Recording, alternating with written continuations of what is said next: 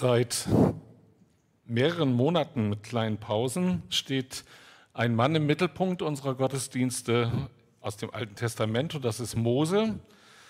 Und es gibt wohl keinen Menschen in der ganzen Bibel, über dessen Lebens- und Wirkungsgeschichte ja, wir so viel wissen, die so viel Raum einnimmt. Das zweite bis fünfte Buch Mose handelt von ihm über 200 Seiten in meiner Studienbibel. 647 Mal wird sein Name in diesen Büchern erwähnt und immerhin noch, man höre und staune, 80 Mal im Neuen Testament. Also Mose ist der Anführer und der Prophet des jüdischen Volkes. Er hat die Israeliten aus der Sklaverei in Ägypten geführt, durch das Rote Meer ein Traum für jede Kinderbibel, da die Zeichnungen. Mose hatte eine Gotteserscheinung, besondere Gottesbegegnung, er empfing die zehn Gebote und so weiter und so fort. Also ein ganz prominentes Vorbild des Glaubens. Wer von euch mal Hebräer 11 lesen will, der stellt fest, dass er auch im Neuen Testament als ein ganz besonderer entdeckt wird. Und wir haben uns Moses Leben angeschaut und haben festgestellt, dass das von Anfang an gar nicht so selbstverständlich war. Er hat sich erst mal rausgeredet, als er berufen wurde oder berufen werden sollte und so weiter. Und naja, so Step by Step ist er in diese Aufgabe hineingewachsen. Er ist jedenfalls der Dreh- und Angelpunkt dieser ersten Bücher der Bibel. Das Volk hatte tausend Probleme und verursachte tausend Schwierigkeiten, aber Mose hielt Kurs. Das Volk murrt und meckert, aber Mose lässt sich nicht beirren. Er betet wie ein Weltmeister und ja, er redet mit, oder Gott redet mit ihm und das ist eine bemerkenswerte Aussage, wie man mit einem Freund redet. Also offensichtlich hatte er auch eine sehr besondere Gottesbeziehung. Aber ihr erinnert euch, Mose war sage und schreibe 80 Jahre alt, als diese Berufung ihn erreichte. Und da stellt sich ja schließlich fast jeden Tag die Frage, wie geht es eigentlich nach mir weiter? Wer folgt mir? Und wir wissen aus der Bibel, dass er noch 40 Jahre hatte, also er wurde 120 insgesamt. Und trotzdem, natürlich stellt sich die Frage, wie geht es denn weiter? Heute ist also nun die letzte dieser relativ vielen Mose-Predigten und da dachte ich, es wäre doch interessant, die Frage zu stellen, ob und wie Mose seine Nachfolge regelt, wie er also sich als Teamplayer erweist auch in Bezug auf das eben, was nach ihm kommt. Der Exodus war ein Riesenprojekt gewesen, die Einnahme des gelobten Landes ebenso. Und letzteres war Mose verwehrt, weil er zusammen mit dem Volk einen Fehler gemacht hatte. In der Wüste Sinn heißt es da in der Bibel. Und deswegen sagte Gott ihm, dass er selber diesen letzten Schritt, das Volk in das gelobte Land führen, nicht gehen könne. Aber für Mose war das sicher ein Riesenthema. Wie geht es weiter? Er war sozusagen der Dreh- und Angelpunkt. So viel war schiefgelaufen in dem Volk und immer wieder war er der gewesen, der das Volk zurückführte. Und wie geht es weiter, wenn er nicht mehr da ist? Übrigens ein Thema ja, das viele von uns beschäftigt, auch in der säkularen Welt.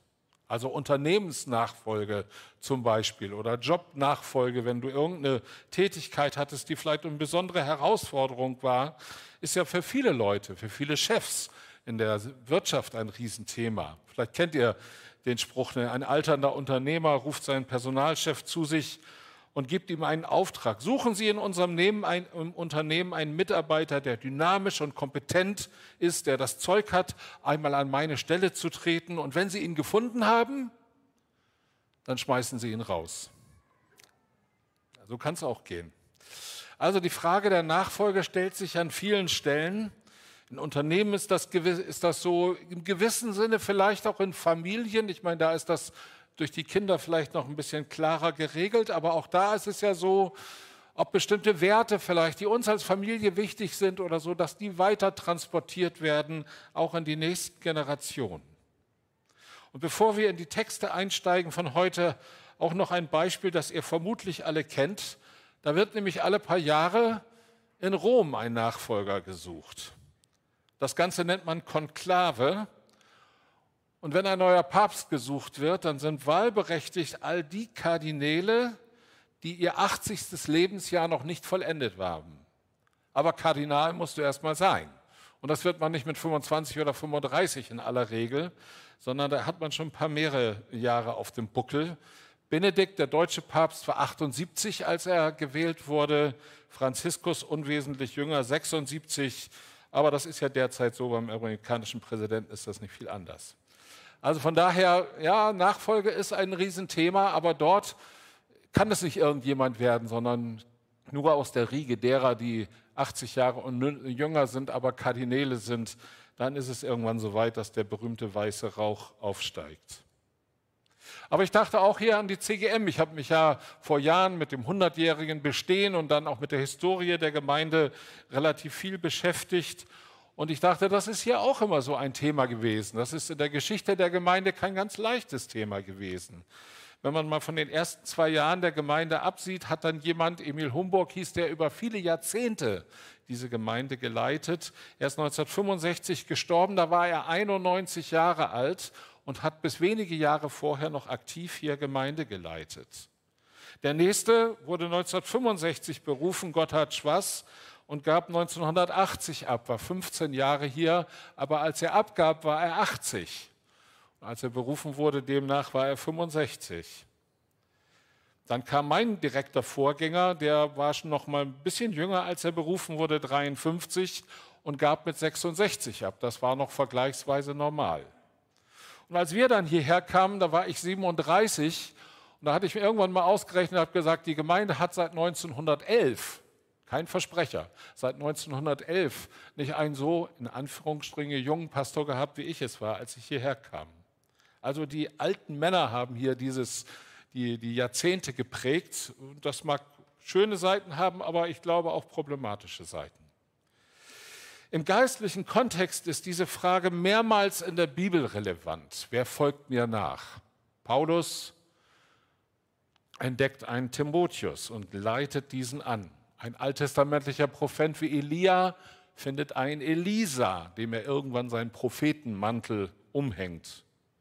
Bei den Königen Israels gab es manche Geschichte, wo es eben immer wieder um die Frage von Nachfolge ging. Und es gab auch Prophetenjünger, die einem erfahrenen Propheten nachgefolgt sind und von ihm gelernt haben. Also ohne dieses Wort Nachfolgeregelung überhaupt zu verwenden, ist das Thema häufig in der Bibel. Ein super relevantes Thema für alle, und jetzt spreche ich mal so die Leute äh, meiner Altersklasse und vielleicht auch darüber an, ein super relevantes Thema für den älter werdenden Menschen und für die Jüngeren auch, denn sie sind schließlich die nachfolgende Generation. Also wie können wir im Team miteinander unterwegs sein? Der eine, wie gesagt, so im Bild auch von dem, was Amanda gesagt hat, wie können wir im Team miteinander unterwegs sein? Und irgendwann eben diesen Staffelstab, das Bild könnte man ja auch verwenden, weiterreichen. Warum ist dieses Thema so wichtig? Ich glaube, wirklich loslassen kann nur der, der ein versöhntes Leben führt. Dann muss man nicht loslassen, sondern dann kann und will man loslassen. Und ich glaube, wie viel Unversöhntes kann sich in einem Menschen ansammeln, wenn ich dann an mein Leben vielleicht denke und an verpasste Chancen denke, an unverheilte Wunden denke oder sie erlebe, oder auch an Gottes vielleicht für mich manchmal unverständliche Wegführungen, wie viel Unversöhntes kann sich in einem Leben ansammeln, wo man mit diesem Weiterreichen des Staffelstabes dann richtig Mühe hat? Und wie schwer tragen manchmal Menschen daran? Ich habe das nicht, man ist ja manchmal ein bisschen dichter auch an Menschen dran in meiner äh, Aufgabe, wenn sie eben auf die letzte Wegstrecke einmünden, wenn sie den Tod vielleicht in Tagen, Wochen, Monaten vor Augen haben und da kann man spüren, wie stark Menschen manchmal auch Lasten tragen, wenn sie eben nicht versöhnt sind mit ihrer Lebensgeschichte und vielleicht auch mit Menschen um sie herum. Wenn sie nicht loslassen können, weil sie ja noch so viel Unerledigtes letztlich haben und nicht rechtzeitig die Dinge auf die Reihe gekriegt haben. Das kann für manchen alten Menschen eine ganz schwere Last sein.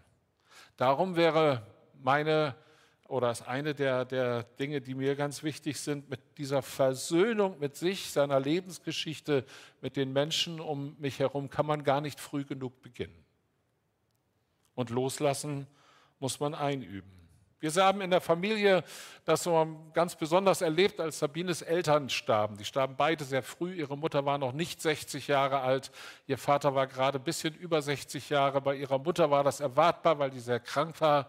Aber ihr Vater ist so von heute auf morgen gestorben. Da war keine Vorahnung, dass das sein könnte oder so. Und er war jünger, als wir heute sind. Und da habe ich das empfunden, wie wichtig ist, dass man versöhnt ist weil das im gewissen Sinne den Abschied, so früh er auch war, irgendwie leichter gemacht hat, weil man wusste, da ist eben nicht noch irgendwas, was man hätte alles tun müssen. Dann kommen ja die ganzen Konjunktive manchmal an dieser Stelle. Also mit Versöhnung, mit deiner Lebensgeschichte, mit dem, was vielleicht auch nicht so gelaufen ist, wie du dir das vorgestellt hast. Auch in Bezug auf die nächste Generation, die nach dir folgt, Versöhnung, das, damit kann man nicht früh genug beginnen. Und wir wollen ein letztes Mal jetzt in dieser Reihe von Mose lernen. Und ich möchte einen Text lesen aus dem 4. Mose 27 ab Vers 12, ein paar Verse. Der Herr sprach zu Mose, steig auf das Gebirge Abarim und schau dir das Land an, das ich den Israeliten geben werde. Und wenn du es gesehen hast, wirst du wie dein Bruder Aaron mit deinen Vorfahren vereint werden. Das ist eine schöne Formulierung. Ne? Du wirst mit deinen Vorfahren vereint werden. Denn in der Wüste Zinn habt ihr euch meinen Anweisungen widersetzt. Das war genau das Problem, warum Mose da eben nicht reinkam. Da sagte Mose zum Herrn, Herr, Gott alles Lebendigen, er nenne einen neuen Anführer für die Gemeinschaft. Gib den Israeliten jemand, der sie führt, damit das Volk des Herrn nicht wie eine Herde ohne Hirte ist. Der Herr antwortete, hol Josua, den Sohn Nuns, der vom Geist erfüllt ist, und leg ihm deine Hand auf. Lass ihn vor den Priester Eleazar und die ganze Gemeinschaft treten und setze ihn öffentlich in sein neues Amt ein. Mose machte es, wie der Herr ihm befohlen hatte. Er ließ Josua kommen und vor Eleazar und die ganze Gemeinschaft treten. Dann legte er ihm seine Hände auf, setzte ihn in sein Amt ein, wie es der Herr angeordnet hatte. Also Josua wird beauftragt, aber so ganz aus heiterem Himmel, wie jetzt dieser Text es vielleicht vermuten lassen könnte, wie das hier wirkt, ist es nicht, wenn man die gesamte Geschichte des Exodus liest. Offensichtlich hatte Mose schon sehr frühzeitig empfunden, dass da ein besonderer Mann ist, der ihm aufgefallen war, ein junger Mann. Schon im zweiten Buch Mose heißt es, dass Mose äh, dem Josua befahl, wähl dir Männer und kämpfe gegen das Heer von Amalek und so. Und dann kommt die Geschichte, wie, äh, die, über die wir hier auch nachgedacht haben, wie die Hände des Mose gestützt werden beim Gebet, weil er den ganzen Tag betete und solange seine Hände oben waren, siegte Israel und wenn seine Hände sanken und das da war Josua spielte eine große Rolle. Und ein bisschen später, als Mose zu dem vielleicht, sagen wir mal, besondersten Moment seines bisherigen Lebens, und da gab es viele besondere Momente, aber zu seinem vielleicht besondersten Moment seines bisherigen Lebens aufbrach, dass er nämlich von Gott auf den Berg Gottes zu einer Gottesbegegnung gerufen wurde, wo er dann die zehn Gebote und so weiter, die Gesetzestafeln bekam. Da heißt es, dass er Josua mitnahm. Und der Herr sprach zu Mose, steig zu mir auf den Berg und bleib eine Weile hier. Ich will dir die steinernen Tafeln geben, auf die ich meine Gesetze und Gebote geschrieben habe, um mein Volk zu unterweisen. Da bestieg Mose mit seinem Diener Josua den Berg Gottes. Also der Josua war dabei. Der hat mit Mose ein, oder Mose mit ihm ein ganzes Stück ihres Lebens geteilt. Er war sowas wie ein Schüler, sowas wie ein Jünger des Mose. Und der Herr sprach mit Mose von, an, von Angesicht zu Angesicht, heißt es, wie einer, der mit seinem Freund redet. Dann kehrte Mose in das Lager zurück, doch ein junger Mann namens Josua, ein Sohn Nuns, verließ das Zelt der Begegnung nie. Interessante Aussage. Er verließ das Zelt der Begegnung nie. Zelt der Begegnung, wisst ihr vermutlich, ist diese sogenannte Stiftshütte, also der Vorläufer des Tempels. War für ein wanderndes Gottesvolk brauchte man auch sozusagen eine wandernde, einen bewandernden Tempel in Anführungsstrichen, nämlich diese Stiftshütte, ein Zelt.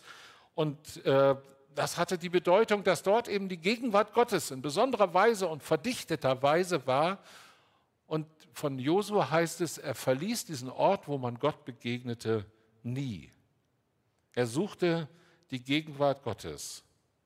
Und dann kommt es schließlich so, dass Mose, der ja wusste, dass er selber nicht in das gelobte Land gehen sollte, dann zwölf Kundschafter, oder manche Übersetzungen sagen auch Spione, weil die in dieses Land ja hineingingen. Zwölf Kundschafter äh, wurden ausgewählt, um das Land, in dem Milch und Honig fließt, zu erkunden. Und Mose sendet im Auftrag Gottes diese zwölf Kundschafter aus. Und sie kommen zurück, zurück und berichten von Milch und Honig, von einem fruchtbaren Land. Aber bis auf zwei haben sie alle Angst und sagen, das Volk ist, das werden wir nicht besiegen, die sind so stark, da gibt es Riesen. Und sie murrten gegen Mose und Aaron und klagten, wären wir doch bloß in Ägypten oder hier in der Wüste gestorben, dann wären wir schon tot. Aber zwei der Kundschafter, nämlich einer von ihnen war Josua, die zerrissen ihre Kleider. Das war so ein, ein, ein antiker Ritus, dass du sozusagen, ich sag mal, ja, mit, mit allem, was du bist und hast, auch ein Stückchen protestierst gegen das, was da läuft. Die zerrissen ihre Kleider und sagten zu den Israeliten, das Land, das wir durchwandert und ausgekundschaftet haben, ist sehr gut. Und wenn der Herr uns gut gesinnt ist, wird er uns in dieses Land bringen und es uns geben. Es ist ein Land, in dem Milch und Honig überfließen. Aber lehnt euch nicht gegen den Herrn auf und habt keine Angst vor den Bewohnern des Landes. Das sagten nicht alle zwölf, das sagten nur zwei. Die anderen hatten Angst. Sie schieben Paranoia und wollen nicht diesen, diesen, äh, diesen Weg gehen. Aber Josua ist einer von den beiden und der Mann ist offensichtlich dem Mose früh aufgefallen. Er hat sich in diversen Aufträgen bewährt. Er hat ihn mitgenommen, als besondere Gottesbegegnungen bevorstanden und schließlich ist er eben einer dieser zwölf, die das gelobte Land erkunden sollen auch ein besonderer Auftrag. Und im Gegensatz zu den anderen, die zurückkommen und Angst haben, hat er keine Angst, sondern er vertraut auf Gott. Und als dann die Situation eintritt, dass Mose einen Nachfolger suchen und berufen sollte, da war es in gewissem Sinne naheliegend, dass die Wahl auf Josua fiel. Und es findet im gewissen Sinne ein geordneter und geistlich ja, geplanter fast Übergang statt Mose soll, wie das so schön formuliert wird, zu seinen Vätern versammelt werden. Und Mose lässt los. Und das ist nicht selbstverständlich, denn wenn man die ganze Geschichte des Exodus liest, dann stellt man fest, so oft ist das Volk von den Weisungen Gottes abgewichen. Und sie haben gemeckert und gemurrt und haben gesagt, wären wir doch in Ägypten geblieben, obwohl sie da Sklaven waren. Und Mose war immer wieder der Einzige, der sozusagen sie zurückrief und der Gott suchte und sagte, was machen wir denn jetzt? Und Gott antwortete und so weiter und so fort. Mose hätte doch mit Fug und Recht sagen können, wenn ich nicht mehr da bin hier, dann fliegt der ganze Laden auseinander. Das ist so oft passiert, dass die Leute nicht wollten und so weiter. Aber Mose kann offensichtlich loslassen und Josua kann starten. Wie kann so ein Prozess gut gelingen, dass man sich als Team an dieser Stelle vergibt? Der eine gibt ab, der nächste übernimmt. Gemeinde, aber auch Familie, auch im Job, was weiß ich, ein Arzt übergibt seine Praxis an irgendjemand anders, ein Unternehmer sein Unternehmen, deine Leitungsposition, die du hattest, da muss jemand gefunden werden, der wieder in diese Leitungsposition hineinkommt. Es gibt alle möglichen Varianten, wo diese Übergabe gut funktionieren sollte, auch in einer Gemeinde wie unserer. Und denn die Leute, die sozusagen abgeben sollen, den Staffelstab, dann der Flaschenhals sind, an dem sozusagen alles irgendwie, ja, wo, wo alles durchmisst, dann wird es problematisch. Und ich glaube, jeder von uns hat so Situationen vor Augen, wo es vielleicht gar nicht erfreulich war und manchmal vielleicht sogar ein bisschen zum Fremdschämen ist, wenn jemand den Moment verpasst, rechtzeitig aufzuhören und abzutreten. Und wir wollen eben heute nachdenken und da, dass keine, ich sag mal, so eine Art, ohne mich läuft hier nichts, Narzissmus aus dem Boden äh, gestampft wird im Reich Gottes. So, ne? Ich bin der Wichtigste, ohne mich läuft hier nichts. So ein auf sich selbst fixiert sein, das sagt man ja zu den Narzissten, äh, dass das so eine Macke ist, die Menschen da haben. Schauen wir uns also Mose an. Ich glaube, wer loslassen will, und da kannst du im beruflichen, das kannst du im gemeindlichen, das kannst du im familiären, in deine persönliche Lebenssituation, wo auch immer übertragen. Wer loslassen kann nur der, der ein versöhntes Leben führt. Mit den Menschen seines Umfeldes, aber auch mit, den, mit seiner eigenen Lebensgeschichte. Jeder von uns hat schöne Dinge in seiner Lebensgeschichte, hat aber auch schwere Dinge in seiner Lebensgeschichte. Die einen mehr, die anderen weniger. Aber wenn ich das so sage, dann, dann denkst du an bestimmte Dinge, die eben in deinem Leben auch nicht so einfach vielleicht sind oder gewesen sind. Und auch damit muss man sich versöhnen und sagen, Gott hat mir vielleicht Dinge zugemutet, die ich in gewissem Sinne nicht verstanden habe, aber ich will mich damit versöhnen, weil ich glaube, dass das zu einem Reifeprozess vielleicht auch gehört hat, den er mir aus Gründen, die ich nicht im, im, im Detail nachvollziehen kann, zugemutet hat. Wenn man also irgendwann an den Punkt kommt, dass man loslassen muss, dann ist es schön, wenn man es kann und auch will und eben nicht äh, dazu gezwungen wird. Und ich glaube schon, und das kann man dann mit Beispielen an Menschen, an die man denkt, äh, bebildern, dass es nicht immer leicht ist, im Alter zu, dies so zu machen, sondern dass manche Menschen eben doch vergleichsweise unversöhnt und damit im gewissen Sinne unvollendet ihre Lebensgeschichte auf dieser Erde abschließen müssen. Wie viel Unversöhntes kann sich in einem Menschenleben ansammeln an verpassten Chancen oder auch an irgendwelchen unverheilten Wunden, aber auch an Gottes, sagen wir mal, unverständlichen Wegführungen, wo du sagst, das hätte ich mir anders gewünscht, Gott, Warum machst du das so? Und dann gibt es diese vielen Konjunktive. Hätte, könnte, wäre es doch so und so gewesen. Du musst, jeder von uns, sich versöhnen mit seiner Lebensgeschichte, mit den Menschen um uns herum. Das ist super wichtig. Denn jede Lebensgeschichte hat ja einen Vorlauf. Menschen vor mir haben einen Segen hinterlassen und ich bin kein Einzelstück ohne Verbindung, sondern ich bin verbunden mit denen, die vor mir da waren und ich bin verbunden mit denen, die nach mir kommen. Und als, das geht jedem vermutlich so, wenn man in sein berufliches und sonstiges Leben startet. Das war bei mir auch so, als man jung war. Da hat man, ist man mit der Frage aufgebrochen, was man alles bewegen kann und bewegen möchte. Und irgendwann stehen wir vor der Frage, was wir denn hinterlassen wollen. Was bleibt denn? Und von Mose, glaube ich, kann man lernen, es geht um Zukunft und ein gelingendes Leben denn den Text lese ich jetzt nicht. Am Ende des fünften Buch Moses singt Mose ein Lied und das ist sehr ausführlich in einem langen Text dort dargestellt. Und er schwört das Volk nicht auf sich ein, sondern er schwört das Volk auf Gott ein. Nicht so sehr seine Lebenserfahrung ist das Maß, ihr müsst es so machen, wie ich es gemacht habe, sondern vor allem ihre gemeinsame Gotteserfahrung, die will er dem Volk mitgeben.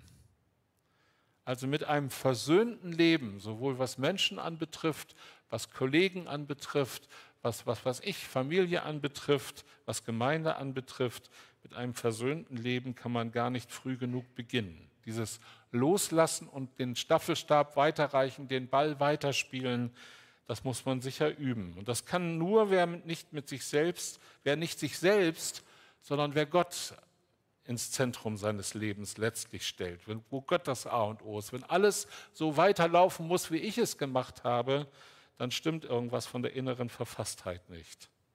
Mose wusste, und das wird, wenn man diese letzten Texte, das ist ja ein bisschen mehr, als wir jetzt hier heute in diesem Gottesdienst lesen können, diese letzten Texte, bevor er dann stirbt, liest, er wusste, es ist alles Gottes Sache. In seiner Freundlichkeit sozusagen, Gottes Freundlichkeit, hat er mich, Mose, ein paar Jahre mitarbeiten lassen. Aber es liegt an ihm und nicht an mir. Im ersten Gründerbrief gibt es eine nette Passage, wo man sehen kann, dass Leute sich selbst ins Zentrum stellten und meinten, es muss so laufen, wie sie es meinen. Die einen hielten es mit Apollos, steht da, die nächsten hielten es mit Kephas, die dritten hielten es mit Paulus, die vierten hielten es mit Christus, das war auch noch eine Fraktion in dieser Gemeinde. Und die meinten immer, es muss so laufen, wie wir es denken. Und Paulus sagt, nee, Freunde, und benutzt ein anderes Bild, nicht Fußball oder Staffelstab. Er sagt, das ist so, der eine pflanzt etwas, der nächste begießt etwas, der dritte, was weiß ich, düngt und macht und tut. Aber Gott sagt, er gibt das Wachstum. Sozusagen Gott ist im Zentrum mit dem, was, was da läuft. Und nimm dich in deiner Aufgabe, so wichtig sie ist, nicht überwichtig, sondern du bist ein Teil in der Geschichte Gottes. Und das ist bei Mose sehr, sehr schön zu sehen. Denn man hätte ja sagen können, das wäre noch so ein Award für Mose, so, so, so ein Preis gewesen, den er sich hätte an die Brust heften können, wenn er dann schließlich nach 40 Jahren Wüstenwanderung das Volk ins gelobte Land hätte bringen können. Sozusagen das große Ziel ist erreicht und, und alle möglichen Ehrungen und der Mose und das wird der tolle Typ. Das ist ihm verwehrt geblieben. Aber das war offensichtlich, wenn man diese letzten Texte liest, kein Problem für ihn, weil er wusste, Gottes Sache mit seinem Volk geht weiter. Es hängt nicht alles an ihm. Wer also festhält an seiner Aufgabe, anders als Mose es machte, der misstraut eigentlich der nächsten Generation, aber nicht nur das. Im Grunde misstraut er Gott, weil es ja ohne mich nicht weitergeht, angeblich. Ich habe ein paar Freunde in einer geistlichen Kommunität oder kenne die da ganz gut, offensive junger Christen. Das ist eine evangelische Kommunität, wo also diese Leute nach einer bestimmten Regel, wie man das früher so hatte in den Kommunitäten, ein Benedikt hat mit Leuten zusammengelebt und der Orden hat heute eine Benediktinerregel zum Beispiel. Und diese haben äh, eine geistliche Regel formuliert, und ich kenne da ein paar Leute ganz gut und das ist interessant, was sie in diese Regel hineinschreiben. Da steht nämlich, mit zunehmendem Alter ist die Bereitschaft gefordert, loszulassen. Dieser geistliche Weg gehört zum schwersten und befreiendsten in unserem Leben. Wir kommen der Ewigkeit näher.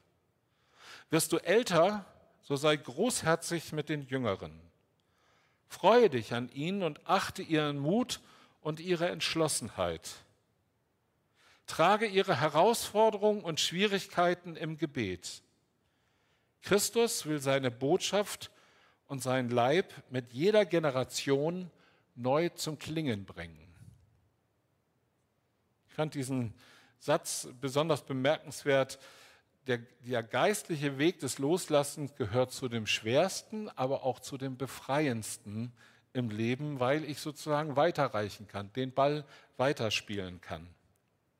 Loslassen, das ist deutlich, heißt nicht fallen lassen, ich sozusagen sage, seht zu, wie ihr klarkommt, sondern heißt weiterreichen. Und jetzt doch noch ein Vers aus dem fast Schlussteilabschnitt des fünften Buchs Mose, wo ja dann der Tod des Mose äh, auch beschrieben wird. Da heißt es, und Mose rief Josua wiederum und sprach zu ihm vor den Augen von ganz Israel, sei getrost und unverzagt, denn du wirst mit diesem Volk in das Land gehen, das der Herr ihren Vätern geschworen hat, ihnen zu geben, und du wirst es unter sie austeilen. Also Mose kann loslassen, kann sagen, jetzt ist es dein Job, Josua. Ich habe dich vorbereitet, habe dich mitgenommen, als es auf den Berg Gottes ging, habe dich sozusagen in den, in den Kampf geschickt, als die Feinde sozusagen uns überwältigen wollten. Habe dies und das und jenes gemacht und jetzt ist es dein Job. Ich reiche das weiter. Ich bin sozusagen der, der loslassen kann und sagen, äh, die, die Aufgabe, die jetzt kommt, die ist dein, liegt in deiner Verantwortung. Also zu einer gelungenen, und das hört sich jetzt so an, als wenn man so sagt, so letzte Wegstrecke, nicht? Dann, das ist dann vielleicht, muss man noch ein paar Jahre älter werden, mag schon sein. Aber zu einer gelungenen letzten Wegstrecke gehört es, die nächste Generation stark zu machen, damit sie das Werk Gottes weitertragen können und versöhnt zu sein mit ihnen und der eigenen Lebensgeschichte. Und wer so loslässt, glaube ich, der kann dann wirklich eines Tages, wann immer das sein wird, aber wir wissen es aus unserer eigenen Familie und jeder weiß das, manchmal kommt es früher, als man denkt, der kann dann auch irgendwann das Zeitliche segnen und frei sein für den nächsten Segen Gottes, nämlich einen ewigen Segen, der jedem geschenkt wird, der ihm hier folgt. Ich möchte beten. Vater, danke für dein Wort. Und ja, es ist für jeden von uns irgendwann so, dass wir loslassen müssen von bisherigen Verantwortungen, von bisherigen Zusammenhängen und Menschen weiterführen vielleicht, was wir begonnen haben oder wie auch immer. Und ich bitte dich, dass wir versöhnt leben können mit unserer eigenen Lebensgeschichte, den guten Erfahrungen, auch den, wie wir vielleicht so spüren, defizitären Erfahrungen wir auch versöhnt leben können mit Menschen unseres Lebensumfeldes, sei das im gemeindlichen, im familiären, im beruflichen, wo auch immer. dass wir als Versöhnte ja loslassen können und dann irgendwann auch hier unseren letzten Atemzug tun, wohl wissend, dass das nie das Letzte ist, sondern das Eigentliche erst kommt. Danke dir für diese ja, interessante Geschichte, wie das bei Mose und Josua war.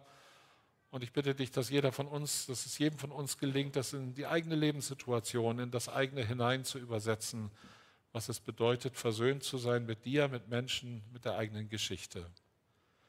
Und danke, dass wir das auch für den gemeindlichen Kontext wissen. Es hängt nie an uns, sondern es bist immer du, der das Zentrum, der Herr der Gemeinde, der Geschichte ist.